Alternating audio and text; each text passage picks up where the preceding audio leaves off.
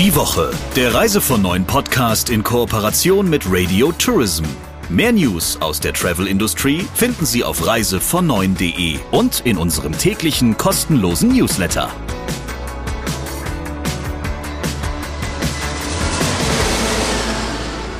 Für einen guten Podcast braucht es ja auch immer einen guten Kaffee, lieber Christian. Und den haben wir mit dabei. Heute im Studio ist bei mir Christian Schmicke, der Chefredakteur von Reise von Neun und ein guter Kaffee vor mir. Und hier ist Sabrina Gander, die Chefin von Radio Tourism. Lieber Christian, wie immer gibt es ein Fundstück der Woche, aber erst nach dem Talk der Woche. Also ein bisschen Geduld muss man noch haben.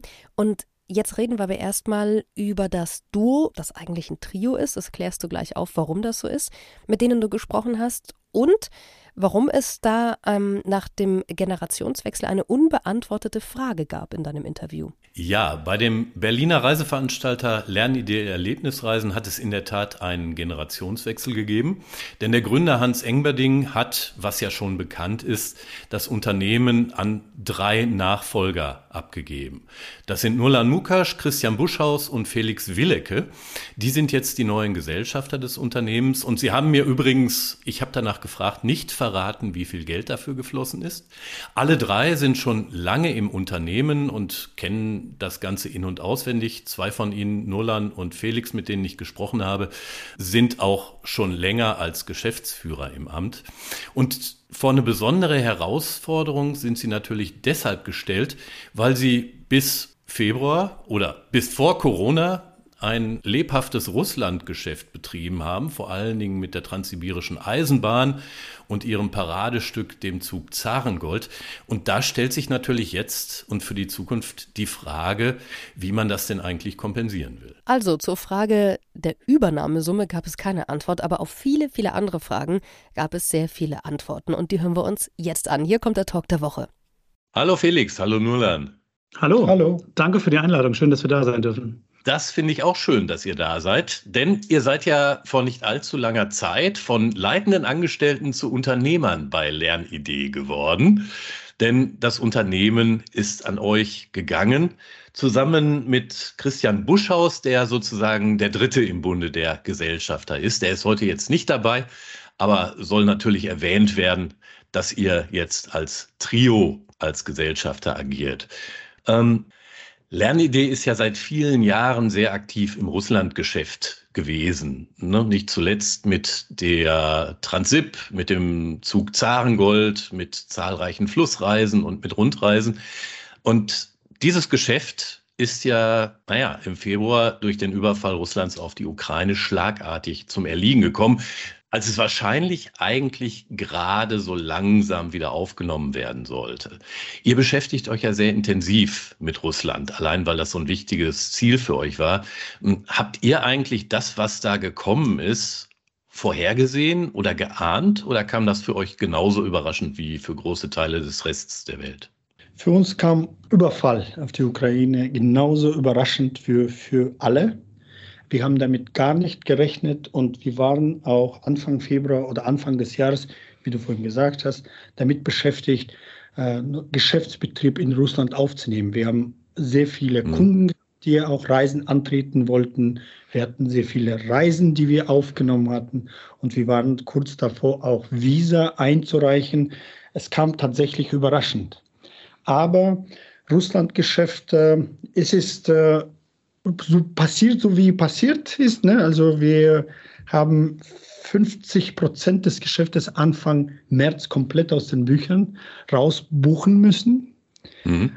Aber zum Glück haben wir auch schon lange vorausschauend und vorausgesehen, dass wir diese Abhängigkeit von Russlandgeschäft sukzessive abbauen müssen. Und dafür haben wir auch gute Grundlagen geschaffen in anderen Zielgebieten und Destinationen. Mhm. Genau, du hast gerade erwähnt, Nurlan, dass ihr die Diversifizierung eurer Produktpalette schon länger vorantreibt, nicht zuletzt durch die, durch die Marke Belvelo, wo E-Bike-Reisen angeboten werden. Dann habt ihr vor nicht allzu langer Zeit noch das Bahngeschäft von Udo Hell übernommen, das sich im, im Sektor Zug ja im Wesentlichen so im Bereich Schweiz oder in großen Teilen im Bereich Schweiz bewegt. Und ihr habt noch einen Nordland-Spezialisten übernommen. Geht das jetzt so weiter? Das, das ist eine gute Frage, die sich wahrscheinlich unsere Kolleginnen und Kollegen, wenn wir sie nicht ausreichend klar beantwortet haben, auch stellen. Ähm, nein, wir haben aktuell nicht vor, aktiv auf die Suche nach weiteren Ergänzungen durch Übernahmen für unser Portfolio zu gehen. Aber ehrlicherweise ist es natürlich gerade auch eine Zeit, in der man sicherlich, wenn sich Gelegenheiten ergeben, nicht kategorisch Nein sagen würde. Aber wir haben auch noch ein paar Hausaufgaben zu machen, die Geschäftsbereiche mit unseren Standorten in Baden-Württemberg und in Rheinland-Pfalz bei uns zu integrieren und konzentrieren uns jetzt eben darauf, wo wir die Potenziale einfach mit diesen beiden Übernahmen sehen. Und da sehen wir logischerweise nach der Corona-Pandemie, aber auch im Rahmen von größerer geopolitischer Unsicherheit mit vergleichsweise stabilen Regionen, auch auf dem Landweg zu erreichenden Regionen. Das heißt, alles Zielgebiete, die auch ein Stück mehr in den Zeitgeist von vielleicht Klimaressourcen schonenden mhm. Reiseformen fallen. Gute Möglichkeiten, uns stark zu positionieren und das Geschäft weiter auszubauen. Du hast gerade vom Landweg gesprochen, Felix. Bedeutet das, dass ihr das Europageschäft stärker ausbaut und dass das künftig eine größere Rolle spielen wird, als es traditionell bei Lernidee gespielt hat? Traditionell unsere Fernreisen werden wir weiterhin auch weiter im Programm haben. Wir werden diese Bereiche möglicherweise noch weiter ausbauen. Aber Corona hat uns tatsächlich auch so in unserem Mindset so ein bisschen geändert. Wir haben die Geschäftstätigkeit nach Corona insbesondere in Europa zuerst aufgenommen, weil auch Kundenverhalten etwas auch eher in sichere Zielgebiete bewegt hat. Und äh, wir wollen aber Europageschäft sukzessive auch weiter ausbauen. Und da haben wir schon voraus, im Voraus, schon vor Pandemie Spanien auch mit Bahnreisen auch gut ausgebaut. Das ist ja auch mit unseren Sonderzügen in Spanien. Wir haben äh, hier äh, in äh, Portugal, haben ja Kreuzfahrten um Portugal herum angeboten. Aber jetzt mit Übernahme neuer Geschäftsfelder, Schweiz, Bahnreisen Schweiz und Skandinavien, wollen wir auch den Bereich auch in Chartergeschäft ausbauen. Ähm, durch die Übernahme neuer Unternehmen ist bei euch ja auch, sagen wir mal, so im Management eine viel größere Komplexität entstanden, oder? Wie regelt ihr das? Auf jeden Fall. Also das ist genau das, was ich gerade angedeutet habe, ne? dass wir da auch an, an einigen Stellen natürlich immer noch schleifen müssen. Ähm, die Übernahme von Tuya ist gerade mal ein paar Wochen her. Das heißt, da stecken wir jetzt gerade mhm. auch noch in natürlich IT-Umstrukturierung. Wir müssen Prozesse mit unserer Buchhaltung verknüpfen, mit unseren Jahresabschlüssen und so weiter. Ähm, wir haben zum Glück in beiden Fällen sehr eigenständig arbeitende Teams jeweils übernommen, sowohl in Marbach am Neckar als eben auch in Waldmoor im Rheinland-Pfalz, ähm, so dass die Handlungsfähigkeit von unseren Standorten vor Ort komplett gegeben ist und wir jetzt eben die große Chance sehen, mit unserem Vertrieb, mit unserem Marketing, mit unserer Buchhaltung und den größeren Strukturen von uns hier in Berlin einfach das gemeinsam noch besser zum Fliegen bringen zu können. Wie haben die Teams der übernommenen Unternehmen das denn aufgefasst? Das Team in Rheinland-Pfalz kannten wir, das Team kannten wir schon seit 18 Jahren. Also es war okay. unser langjähriger Vertriebspartner, der schon vor Übernahme uns über längere Zeit kannte. Und, der, und die Kolleginnen kannten nicht nur uns, sondern alle Kolleginnen bei uns im Team. Deswegen war das auch für uns ein Stück einfacher, definitiv, weil die auch unsere Prozesse teilweise als Vertriebspartner kannten. Mhm. Mit TUI-Reisen haben wir einen Spezialisten, Nord, äh, Nordeuropa-Spezialisten übernommen, wo wir auch viel mehr auch Zeit in, investieren müssen, um Strukturen ein bisschen anzupassen. Also das ist äh, sowohl was Software als auch äh, Arbeitsprozesse und da sind wir jetzt gerade aktiv dran. Und gleichzeitig sind wir natürlich wahnsinnig dankbar, dass sich Tertu Jaus, die ja auch eine Art von Nachfolgeregelung für ihr Lebenswerk, für ihr Unternehmen gesucht hat als Gründerin von Tuya, dass ähm, ich weiß nicht, ob sie sich entschieden hat oder wir sie überzeugen konnten, uns noch länger erhalten zu bleiben. Also, dass sie uns auch bis äh, ins Jahr 2023 weit hinein, also bis ans Ende des Jahres 2023 äh, erhalten bleibt und da natürlich dann auch mit einer Leitung des Standorts in äh, Marbach am Neckar einfach die bewährten ähm, personellen Strukturen auch einfach beibehalten kann. Und die mhm. Übergabe einfacher wie möglich gestaltet, ja. Na klar. Wenn ich nicht irre, sind ja auch Flussreisen in Asien ein wichtiger Bestandteil eures Geschäfts immer gewesen. Und Asien war ja jetzt in den Pandemiezeiten ja in großen Teilen erstmal gar nicht bereisbar. Wie stellt sich das denn jetzt vor Ort dar? Also wie groß ist auf der einen Seite die Nachfrage hier bei den deutschen Gästen nach äh, Reisen in exotischen Destinationen und wie groß ist überhaupt noch das Angebot vor Ort? Also die Kundenverhalten in den letzten Wochen ist zurückhaltend. Es ist ja auch bedingt durch die Energie möglicherweise Krise und Flug, fehlende Flugkapazitäten nach Asien. Mhm. Aber an sich, äh, Südostasien ist ein wichtiger Bestandteil für uns und wir hatten am 15. September erst unsere Schiffsfahrt in, auf dem Mekong aufgenommen. Und damit ist die letzte Destination, die jetzt an Start gegangen ist, wo wir die ersten Gäste auf Reisen geschickt haben. Und äh, die, äh, äh, unser Angebot war nur mit einem Schiff erstmal. Und da waren wir schnell ausgebucht. Anfang des Jahres schon. Und vor vier Monaten haben wir das zweite Schiff jetzt in Betrieb genommen, wo wir auch sehr viel, sehr gut gebucht sind. Also wir gucken je nach Kundennachfrage und erweitern das Angebot. Das, was wir jetzt an Kapazitäten haben, stocken die Kapazitäten auf. Aber langfristig wollen wir auch mit äh, beiden Schiffen fahren und da setzen wir auch nicht nur auf deutsches Publikum, sondern auch auf internationalen Märkten sind wir aktiv und da sehen wir auch große Nachfragen für Reisen nach Asien. Und tatsächlich ist es so, ne, dass, dass durch die beiden Schiffe, die wir dort selber betreiben, haben wir natürlich eine besonders große Nähe zum, zum Zielgebiet und eben mhm. auch ähm, Partnerschaften, Freundschaften äh, eben nach Laos, nach Thailand. Ähm, und umso schmerzhafter war es dann tatsächlich auch, dass just Asien, Südostasien, Laos im Besonderen eines der Länder war, die tatsächlich weltweit als letzte wieder die internationalen Reisen ermöglicht haben und wir da eben erst im Sommer überhaupt wieder loslegen konnten. Ah ja, klar, ihr betreibt die Schiffe also selber. Meine Anschlussfrage ja. wäre nämlich gewesen, ob die Angebotsqualität vor Ort eigentlich noch dieselbe ist, äh, wie sie vor Corona war. Denn sicher werden ja viele Anbieter in den südostasiatischen Ländern in große Not geraten sein während der Krise, oder? Auf jeden Fall. Äh, und wir haben aber mit unseren eigenen Schiffen äh, die Zeit genutzt, auch äh, bestimmte Verbesserungen auf dem Schiff vorzunehmen. Mhm. Die Pandemiezeit haben wir auch äh, sinnvolle Investitionen haben wir genutzt, um sinnvolle Investitionen zu tätigen. Und unsere Gäste waren auch sehr überrascht, dass wir sogar unsere äh, Schiffe deutlich verbessert haben und dann auch äh, einige, äh, die, einige Verbesserungen am Schiff Mhm. Okay, da gab es also noch ein paar Rücklagen, die ihr ja. investieren konntet. Das ist Gut. richtig. Dann lasst uns doch vielleicht mal zum Thema Bahnreisen kommen. Also ich meine jetzt nicht die Deutsche Bahn, das ja. ist ja ein eigenes Thema, sondern ähm, die touristischen Bahnreisen, die Kernbestandteil eures Geschäfts sind. Wo seht ihr beim Thema Bahnreisen denn die Zukunftsperspektiven und welche Art von Angebot wird da eurer Meinung nach künftig im Mittelpunkt der Nachfrage stehen? Ein Kollege von uns hat es mal so treffend formuliert, Zugreisen, nicht Bahnfahren.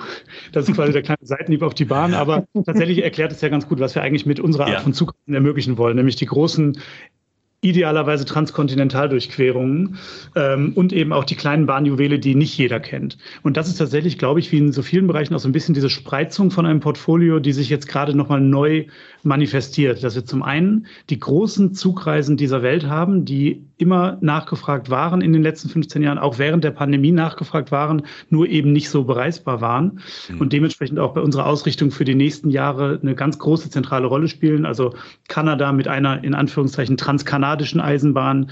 Ähm, das südliche Afrika ist bei uns traditionell sehr, sehr stark. Die Seidenstraße, Südostasien, Indien.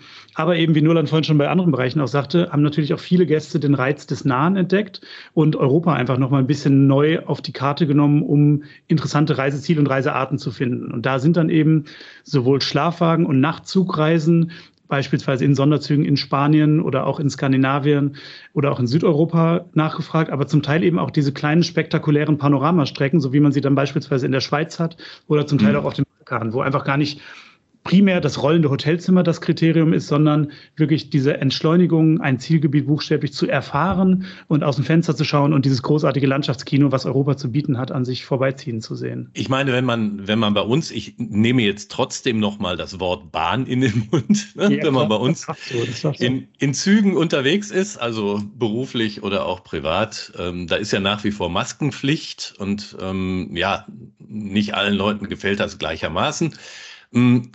Wie ist denn die Nachfrage nach den Zugreisen derzeit? Also haben die Leute noch eine gewisse Scheu, sich wieder zusammen in Züge zu setzen oder ist die bereits verflogen?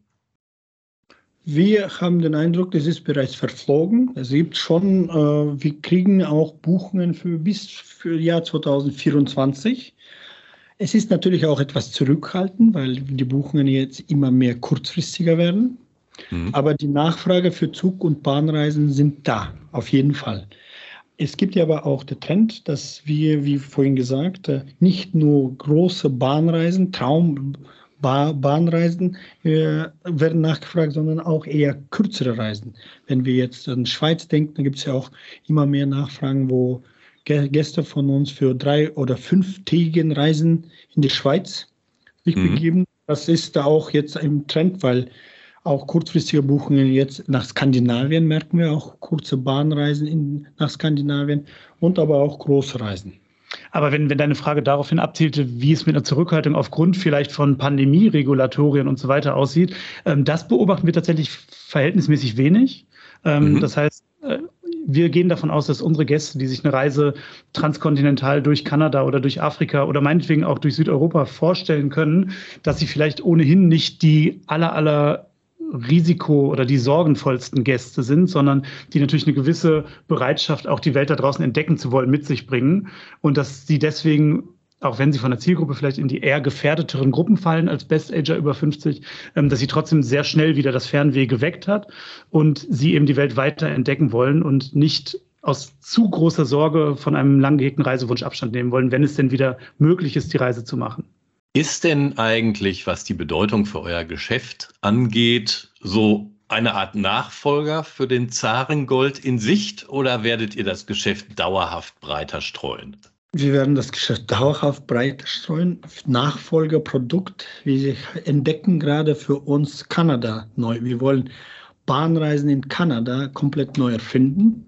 Kanada war für uns, hat schon auch war schon Bahndestination, aber wir hatten mhm. im Jahr vielleicht vier Gruppen im Jahr und damit war das auch alles. Und jetzt haben wir unsere, äh, also Kanada ist bei uns in Fokus gerückt. Wir haben das Angebot für das Jahr 2023 beinahe verdreifacht. Die Nachfrage ist enorm groß weil okay. wir auch großes Vertriebnetz im Ausland, aber auch im Inland haben. Und wir sind gerade im Gespräch mit der kanadischen Eisenbahn, um einen Sonderzug in Kanada zu etablieren. Und die Gespräche laufen jetzt und wir verhandeln und freuen uns, äh, wenn das klappt und im Jahr 2024 ein großer Sonderzug, eine transkanadische Eisenbahn kommt, auf der transkanadischen Eisenbahn. Ja, die Antwort der Frage ist also ein klares Jein. Also wir, ja. auf der einen Seite werden wir uns dauerhaft natürlich viel breiter aufstellen wollen und müssen, sowohl mhm. aus den Erfahrungen, die uns eine Pandemie gelehrt hat, als auch was, was jetzt den ja. schrecklichen Krieg in der Ukraine angeht.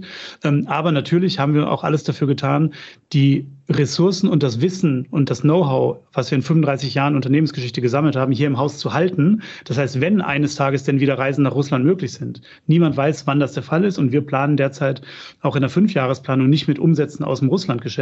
Trotzdem haben wir uns entschieden, die Möglichkeit, uns natürlich offen zu halten, Reisen nach Russland dann wieder durchzuführen, wenn es die Regulatorik, die Moral und die Nachfrage ermöglichen, weil wir überzeugt davon sind, dass es besser ist, wenn Menschen zueinander reisen, als wenn sie das nicht tun. Und nochmal kurz zurückkommend auf Nurlands Beitrag. Ähm, was soll denn bei diesem Sonderzug, den ihr für Kanada im Kopf habt, anders sein als bei den Produkten, die vor Ort schon bestehen? Äh, es gibt äh, keine durchgehende Zugreise von einem Ozean zum nächsten. Mhm. Und äh, es ist ja, es gibt ja auch transsibirische Eisenbahn. Aber die Gleise gibt es, oder? Gleise gibt es, Gleise gibt es und es ist eine, für uns auch eine Kunst jetzt äh, von beispielsweise, ich nenne mal auch die Route von Halifax über Toronto nach Vancouver. Dann würden wir 6100 Kilometer zusammenkriegen. Es gibt kaum ein anderes Land außer Russland, die so viel Bahnkilometer, äh, so viel Bahnkilometer hat überhaupt. Und wir wollen auch mit dem Bahninfrastruktur, die da ist, wollen wir ein schönes Bahnpro schönes Programm, aber auch Bahnreisen, so wie wir auch gewohnt sind nachts durchfahren und Tagesprogramme in den äh, schönen Orten organisieren. Und das trauen wir uns zu, da haben wir Expertise und Erfahrung und kriegen wir hin. Klingt spannend. Dann lasst uns doch vielleicht noch mal kurz zum Thema Belvelo kommen. Ja. E-Bikes und ähm, Radreisen im Allgemeinen sind ja seit, seit einigen Jahren schon ganz schwer im Trend. Traut ihr dem Produkt zu, dass das ein richtig gutes, festes Standbein von euch wird? Das ist es ja ehrlicherweise schon geworden. Ne? Also wir haben, okay. wir haben eine relativ lange Geschichte für diese Art von geführten E-Bike-Reisen. Dadurch versuchen wir uns ja auch so ein bisschen von den Marktbegleitern zu unterscheiden, dass wir eben Gruppenreisen anbieten mit einer hervorragenden Reiseleitung, um wirklich auch das intensivste und beste Reiseerlebnis zu ermöglichen. Ähm, und nachdem die ersten Jahre ja 2016, 2017 auch durchaus ein bisschen ähm, naja, zumindest Geduld erforderten, um, um in die gewünschten Dimensionen vorzustoßen, die wir uns da mal gedacht haben, was man dafür Märkte erschließen konnte, ähm, sind wir jetzt tatsächlich an dem Punkt angekommen, dass wir mit einem relativ großen Fokus auf Europa-Destinationen auch wieder vergleichsweise schnell Fahrt aufnehmen konnten aus der Pandemie heraus und dass wir in diesem Geschäftsjahr, also in dem zurückliegenden Sommer und in dem noch vor uns liegenden Herbst-Winter, unsere Zahlen von 2019 bereits wieder übertreffen können. Und insofern ist das für uns eine relativ klare Bestätigung, dass wir vor der Pandemie einmal ein starkes Wachstum und eine gute Positionierung im Markt erreicht haben und daran jetzt auch wieder anschließen können und da noch einiges an Potenzial sehen, ja. Und beliebtesten Ziele sind bei uns jetzt traditionell Spanien. Mhm. Und Marokko war für uns schon auch vor Pandemie einer der beliebtesten Reiseziele für Belvelo-Gäste. Baltikum. Und äh, neu haben wir jetzt im Jahr 2023 Jordanien ins Programm aufgenommen und merken, die Nachfrage ist enorm, weil keiner Jordanien als Bahn, äh, Belvelo oder E-Bike oder Radreisendestination wahrnimmt. Und das läuft jetzt gerade sehr gut an. Und wir haben ja auch neu auch Albanien ins Programm aufgenommen, Norwegen und denken, dass diese Reisezielgebiete auch zu beliebten Destinationen bei unseren Gästen werden. Hält ihr denn eigentlich bei all diesen Reisen die Räder oder können die Leute auch ihre eigenen mitnehmen? Das Mitnehmen von E-Bikes ist relativ schwierig, gerade beim mhm. Luftverkehr. Also gerade mit den Akkus und so weiter ist das eigentlich ein Fall, den wir versuchen zu vermeiden. Es gibt ab und zu mal die Ausnahme, dass jemand sein heiß und innig geliebtes eigenes Rad unbedingt mitnehmen will. Wenn er sich äh, dann darum kümmert oder in Zusammenarbeit mit unseren Flugkollegen, die die richtigen Tickets buchen müssen, versuchen wir es zu ermöglichen. Aber die Idee ist tatsächlich, dass wir mit starken Leistungspartnern vor Ort und einem guten Netzwerk und zum Teil auch eigener Hardware, die wir von Berlin aus in Kofinanzierung mit unseren Partnern vor Ort ermöglicht haben, dass wir alle Räder in den Zielgebieten stellen für unsere Gäste. Einfach auch im gleich bleibenden, hochwertigen Standard zu bieten. Und gibt es für die Radreisen auch eine Fernstreckenperspektive? Wir haben schon einige Reisen im Angebot. Jetzt gerade vor zwei Wochen ist die Reise Neuseeland zu Ende gegangen. Wir haben Vietnam im mhm. Programm. Kanada war in diesem Jahr, wir haben zwei Gruppen, die waren schnell ausgebucht und diese, diese Destination wollen wir weiterhin auch im Programm halten und mehr Termine anbieten. Und äh, Südafrika ist ja auch beliebtes Reiseziel. Und wir wollen die Bereiche und Südostasien gibt es auch einige Reisen und die wollen wir auch nach und nach weiter erweitern gerade, gerade für Wiederholer wird die Langstrecke auch interessanter. Also das war vielleicht ein Lehrgeld, was wir in den ersten Jahren auch ein Stück weit zahlen mussten, dass wir festgestellt haben, wenn jemand noch nie so eine geführte E-Bike-Reise gemacht hat, dann macht er die nicht in so einer Once-in-a-Lifetime-Destination wie Neuseeland, sondern dann ja. probiert er das erstmal mit uns am Gardasee oder eben auf dem Jakobsweg oder meinetwegen auch in Marokko aus. Aber jetzt, wo die Wiederholer, die nach ein, zwei, drei Jahren gerne so eine Reise nochmal machen möchten, mhm. ähm, zu uns zurückkehren, dann beobachten wir auch wieder verstärkt, dass die Zielgebiete eben jenseits des Atlantiks oder auf der Südhalbkugel auch stark angenommen werden. Dann lasst uns doch vielleicht kurz zum Abschluss nochmal gemeinsam in die Zukunft blicken. Wo soll der Lernidee mit allem, was da dran hängt, in fünf Jahren stehen? Die Ambition ist ganz klar, dass wir den Status als kreativster und größter Veranstalter für ganz knapp runtergebrochen die großen Zugreisen und die kleinen exklusiven Schiffsreisen, den wir in den letzten 25, 35 Jahren sogar uns erarbeitet haben, dass wir da wieder zu alter Stärke zurückgekehrt sind und dass wir uns natürlich zeitgleich mit neu erschlossenen Segmenten, egal ob E-Bike-Reisen, Schweizreisen oder Nordlandreisen und vielleicht auch der einen oder anderen kreativen neuen Idee wieder stark am Markt positionieren werden. Und dabei setzen wir auch übrigens weiterhin auf den Gründer Hans Engberding, der für uns in der Welt unterwegs ist und immer wieder mit neuen Reiseideen um die Ecke kommt, wo es jetzt uns obliegt, was wir daraus machen möchten und wo wir Potenziale sehen und gemeinsam weiter an der Zukunft für Lernidee arbeiten. Also Lebensträume unserer Gäste auch in fünf Jahren verwirklichen in unterschiedlichen Teilen der Erde. Okay, den Hans Engberding hätte ich ja auch gerne noch im Gespräch dabei gehabt, aber mir ist dann mitgeteilt worden, dass er dieses Jahr wahrscheinlich gar nicht nach Deutschland zurückkehrt, sondern noch längerfristig unterwegs ist. Wo treibt er sich denn gerade rum? Also seinen Lebensmittelpunkt hat er im Winterhalbjahr seit einigen Jahren in Cadiz in Spanien ähm, und nutzt das dann als, ich glaube, einen der sonnenreichsten Orte Europas. Das war ein wichtiges ja, Kriterium für ihn, ähm, als Ausgangsbasis für ganz unterschiedliche Reisen. Er kommt jetzt gerade eben aus Kanada zurück, plant, glaube ich. Drei Wochen in Kanada mhm. und plant jetzt auch die nächste Reise nach Südostasien, wo er mindestens auch über längere Zeit da auch verbringen will. Und es steht auch auf der Agenda auch Viktoriasee, wo wir auch jetzt ein Projekt äh, ausgesucht haben, was wir jetzt realisieren wollen. Da gibt es schon einige Destinationen, äh, wo er in den nächsten Wochen die Zeit verbringen will. Also wir lassen ihn gar nicht aus alten Gleis, sondern wir brauchen ihn und äh, setzen darauf, dass er weiter mit guten Ideen zurückkehrt von seinen Reisen. So, jetzt müssen wir aufhören, sonst werde ich neidisch. Lieber Felix, lieber Nurlan, ich danke euch herzlich für das spannende Gespräch. Vielen Dank. Sehr gerne. Danke, Christian. Danke. Schön, dass wir da sein durften. Vielen Dank und tschüss. Das war der Talk der Woche. Wie immer können Sie uns gerne Anregungen, Tipps äh, oder Kritik per Mail zukommen lassen. Und lieber Christian, du lässt uns jetzt auch noch was zukommen und zwar dein Fundstück der Woche. Was ist es denn diesmal? Welche Meldung hat es bei uns in dem Podcast geschafft? Ein großes Thema der letzten Wochen war ja, dass nahezu zeitgleich die beiden größten Tourismuskonzerne hierzulande ihre Vertriebschefs verloren haben. Hubert Kluske und Kevin Kio sind auf einmal weg vom Fenster. Das an sich wäre schon bemerkenswert genug. Besonders bemerkenswert ist aber, dass beide Konzerne sich dazu nur sehr schmallippig bis überhaupt nicht geäußert haben. Bei TUI gab es eine interne Mitteilung, aus der hervorging, dass sich äh, Hubert Kluske anderen Aufgaben widmen wolle außerhalb des Konzerns. Und bei der Touristik wurde nur bestätigt, dass Kevin Kio, der ja seit gefühlten Jahrzehnten Vertriebschef dort ist, nicht mehr im Amt ist.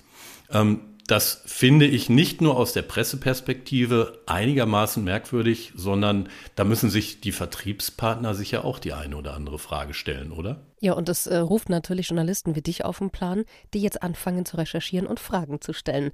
Vielleicht äh, gibt es ja einen Talk der Woche, nächste Woche oder bald mit den ehemaligen Vertriebschefs. Das wäre ja was, oder Christian? Ja, in der Tat, können wir mal versuchen. Wir freuen uns auf jeden Fall auf die nächste Ausgabe, wer auch immer dein Gast sein wird. Wie immer verraten wir das erst in der nächsten Ausgabe. Bis dahin, Ihnen alles Gute und bleiben Sie gesund. Die Woche, der Reise von neuen Podcast in Kooperation mit Radio Tourism. Mehr News aus der Travel Industry finden Sie auf reisevon9.de und in unserem täglichen kostenlosen Newsletter.